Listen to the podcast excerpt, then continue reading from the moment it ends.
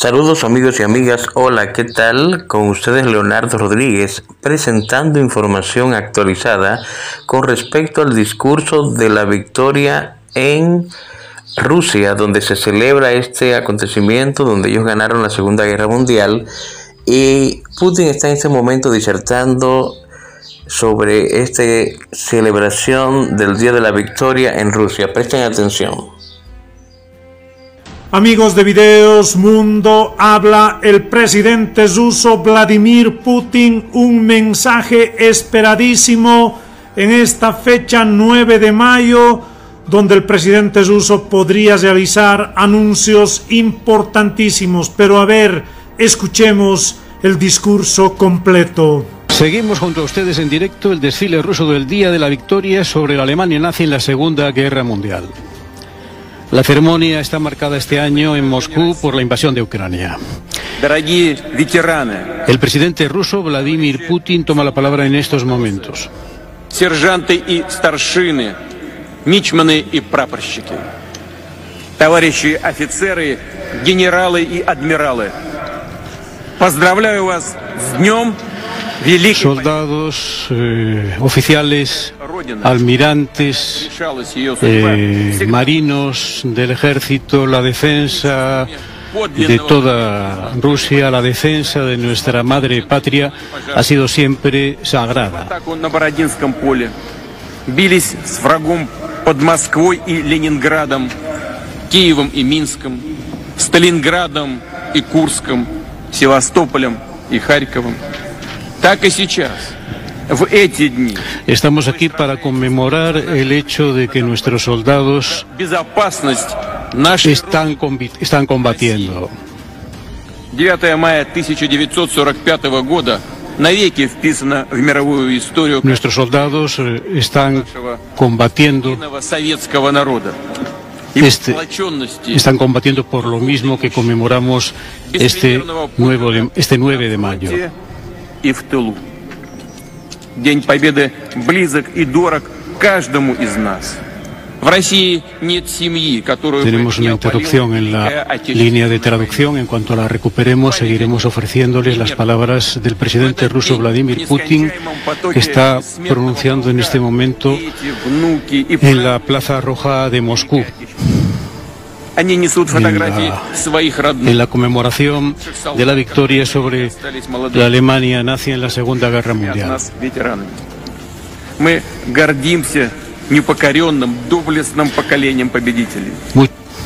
Muchos habrán visto las imágenes de soldados que han muerto. Tenemos una deuda con ellos. Son, es la deuda de todos aquellos que han combatido por aplastar el nazismo. Россия всегда выступала за создание системы равной и неделимой безопасности.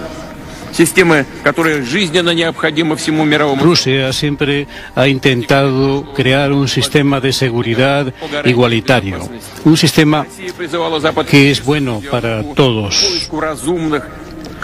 Hemos intentado firmar un tratado de seguridad. Страны НАТО не захотели нас услышать. А это значит, что на самом деле у них были совершенно другие планы. Disculpen, tenemos de nuevo una interrupción en la, en la línea de traducción para poder ofrecerles las palabras que está pronunciando en este momento el presidente de Rusia, Vladimir Putin, en la Plaza Roja. Блок НАТО начал активное военное освоение прилегающих к нам территорий. La intervención del presidente se produce momentos después eh, de la presencia del ministro de Defensa, Sergei Shoigu, que precede a la exhibición de fuerza en el desfile de las aeronaves previstas. Recuperamos de nuevo la línea de traducción. Vladimir Putin está hablando de los que llama neonazis financiados por Estados Unidos de una manera muy importante.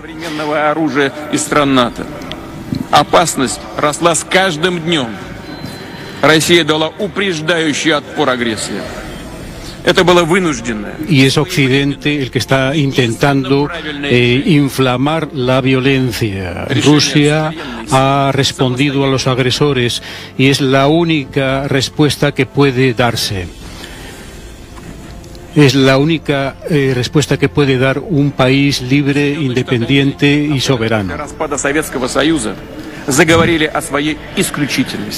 Los Estados Unidos, en particular después de la caída de la Unión Soviética, no han dejado de hablar ni un solo momento de el papel particular que juega mostrando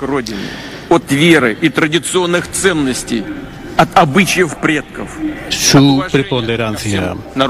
Y nosotros somos un país que es orgulloso de su historia y de sus valores y que respeta todas las culturas. Tenemos valores milenarios. Y alguien ha decidido que debemos eh, ha decidido eh, pararlos.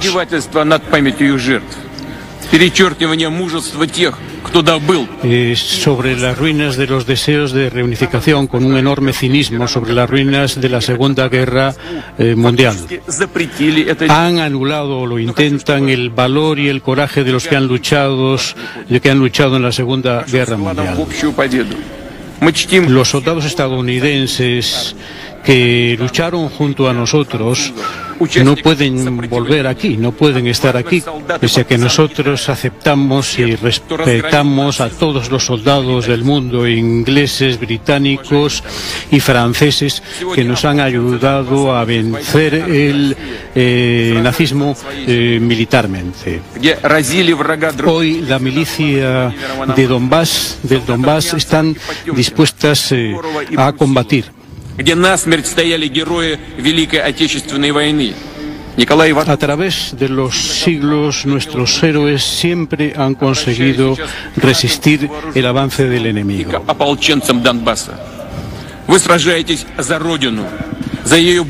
Me dirijo aquí desde esta tribuna a las Fuerzas Armadas. Lucháis por vuestro país, por vuestra patria, por vuestro futuro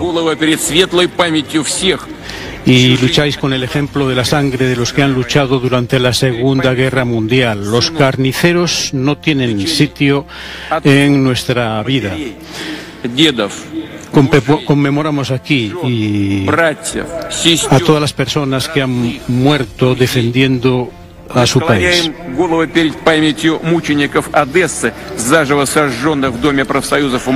Nosotros eh, inclinamos nuestra cabeza y conmemoramos a todos aquellos que han, que han caído en combate en Odessa durante la mm, guerra mundial. Pensamos en todos los civiles que han sido asesinados bárbaramente por los neonazis.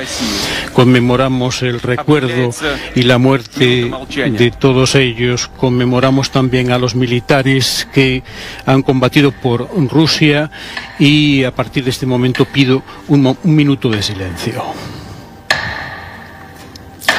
Son las palabras del presidente ruso durante la celebración del Día de la Victoria sobre la Alemania nazi en la Segunda Guerra Mundial, en la Plaza Roja en Moscú.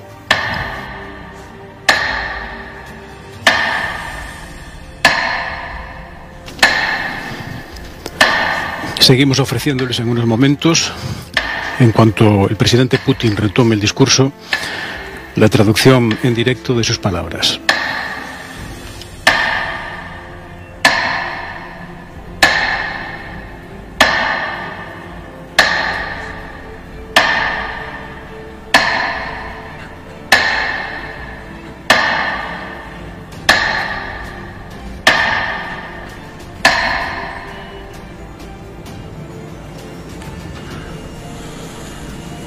Уважаемые товарищи, гибель каждого нашего солдата и офицера Queridos camaradas, la muerte de cada uno de nuestros soldados y de nuestros oficiales es una tragedia para todos nosotros. Es una pérdida inconmensurable. Помочь им.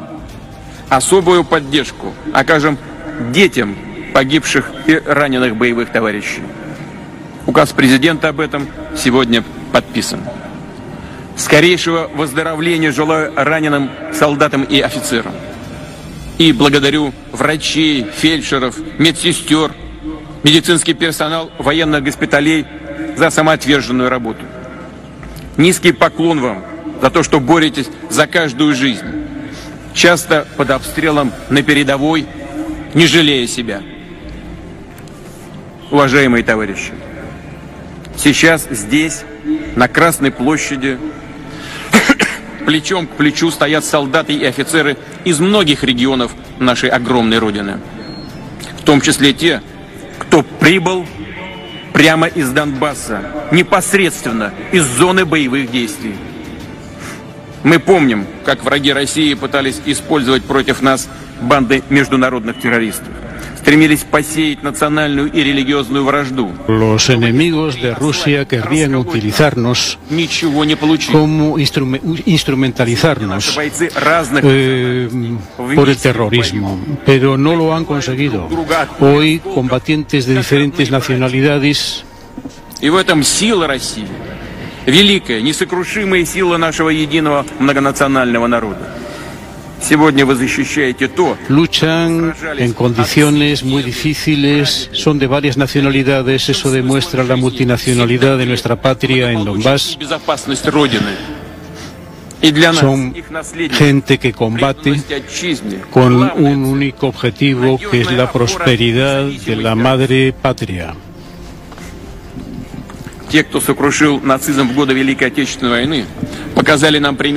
Y por supuesto, nosotros lo que, lo que defendemos es la independencia de Rusia. Los ejemplos que nos vienen de la Segunda Guerra Mundial son recuerdos que nos van a servir para el futuro que nos viene.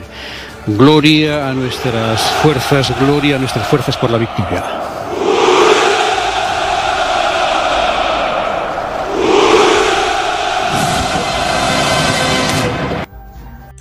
Ahora les presento los comentarios a este discurso del Día de la Victoria celebrado en Rusia. Presten mucha atención porque de aquí depende todo lo que puede estar pasando en la zona europea entre Rusia Ucrania y la OTAN y los Estados Unidos defendiendo a Ucrania. Así que presten atención a estos comentarios. Al final les daré mi comentario. Amigos de Videos Mundo, vayamos con el análisis y las repercusiones que ha dejado el esperado discurso, el mensaje del presidente ruso Vladimir Putin, un mensaje en la oportunidad donde Rusia presenta y muestra su poderío militar y bélico, un 9 de mayo donde festeja la victoria de Rusia ante la Alemania nazi. Pero a ver cómo se interpreta el mensaje de Putin. Buen día, buena semana. Y lo que vemos es que inclusive Putin dijo una frase que de alguna manera, después de lo que hemos vivido en las semanas pasadas, es eh, tranquilizadora, ya que él dijo que hay que hacer todo lo posible para impedir que se puedan volver a producir los horrores de una guerra mundial si en días pasados, y seguimos diciendo lo que es, es un riesgo de los que entraña este enfrentamiento actual, esta guerra en el interior de Ucrania, de alguna manera Putin en este discurso, en este mensaje a su país, intenta decir que no es ese su objetivo. Junto a esto, él también en este discurso claramente propagandístico desde su punto de vista él para intentar justificar los horrores de la guerra actual, él asegura que su país no tuvo más alternativa que comenzar esta operación militar especial, así la llaman en Rusia, así la llama Putin, no guerra, en el interior de Ucrania.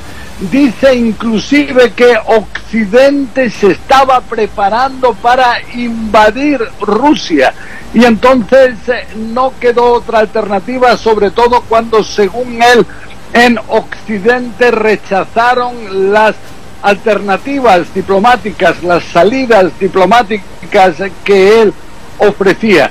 Entonces vemos que es un discurso totalmente distinto al que se escucha en Occidente, donde vemos, por ejemplo, que de manera paralela al discurso de, de eh, Vladimir Putin, Ben Wallace, el secretario de Defensa británico, aseguró que es probable que a largo plazo Ucrania sea la que venza esta guerra contra Rusia. Lo que le dijo Ben Wallace a Putin es que debe ir admitiendo que no va a conseguir sus objetivos y que el ejército ruso no es lo que se creía en un principio, ya que este es uno de los factores centrales, Iván.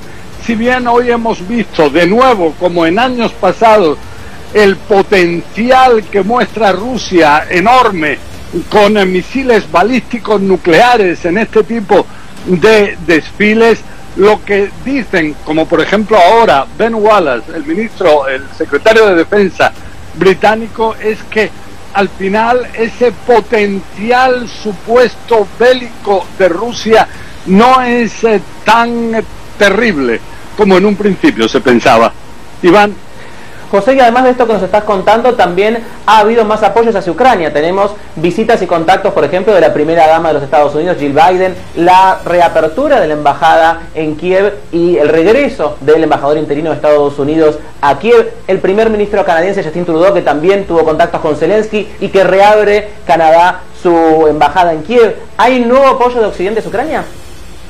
Sí, bueno, vemos que los apoyos son cada vez más importantes. Hablamos de estos apoyos diplomáticos de los que estás hablando, también hablamos de un apoyo militar cada vez más importante. Si en un, principio de eh, tras la invasión rusa de Ucrania se enviaban solo misiles, ahora cada vez más son también armas pesadas, también, por ejemplo, como se ha informado en días pasados, Estados Unidos ha compartido información de inteligencia clave sobre los movimientos de tropas rusos en el interior de Ucrania. Entonces, toda esa cooperación que tiene el límite de no llevar a un enfrentamiento militar directo entre Rusia y Estados Unidos, entre Rusia y la OTAN, pero sí que con toda esta ayuda está mejorando considerablemente la capacidad ucraniana de defenderse, aunque eso sí, siempre existe el temor que algún tipo de ayuda sea considerada inaceptable por Rusia y esto pueda desencadenar un conflicto mucho más importante. Iván. José, por último querría preguntarte por qué se están discutiendo más sanciones hacia Rusia, mientras el Reino Unido también, vos recién lo mencionabas, ha anunciado mayor apoyo económico y militar para Ucrania.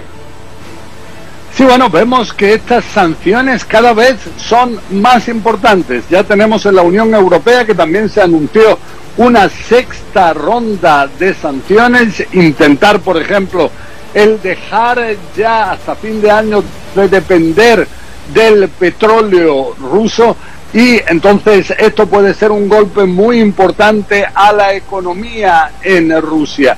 Junto a esto, Vladimir Putin eh, lo que da a entender es que si en el pasado ya la Unión Soviética pudo autoabastecerse, entonces también ahora Rusia cuenta con esa capacidad.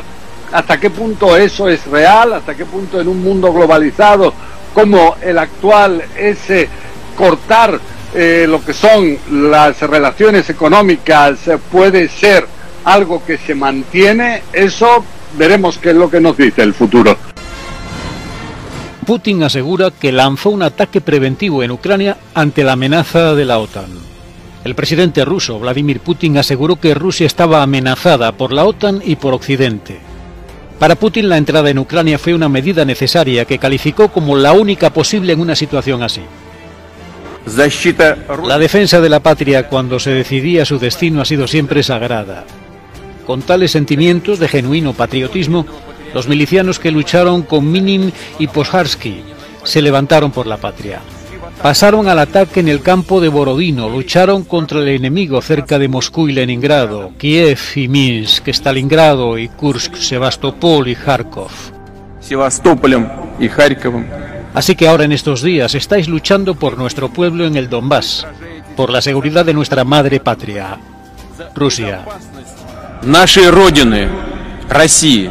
el presidente ruso presentó la invasión de Ucrania como una lucha contra fuerzas nazis a las que asoció con el líder nacionalista ucraniano de extrema derecha de los años 40, Stepan Bandera. Todo indicaba que sería inevitable un enfrentamiento con los neonazis, seguidores de Bandera, por los que apostaban los Estados Unidos y sus socios más jóvenes. Rusia hizo un rechazo preventivo a la agresión. Fue una decisión forzada, oportuna y correcta. La decisión de un país soberano, fuerte e independiente.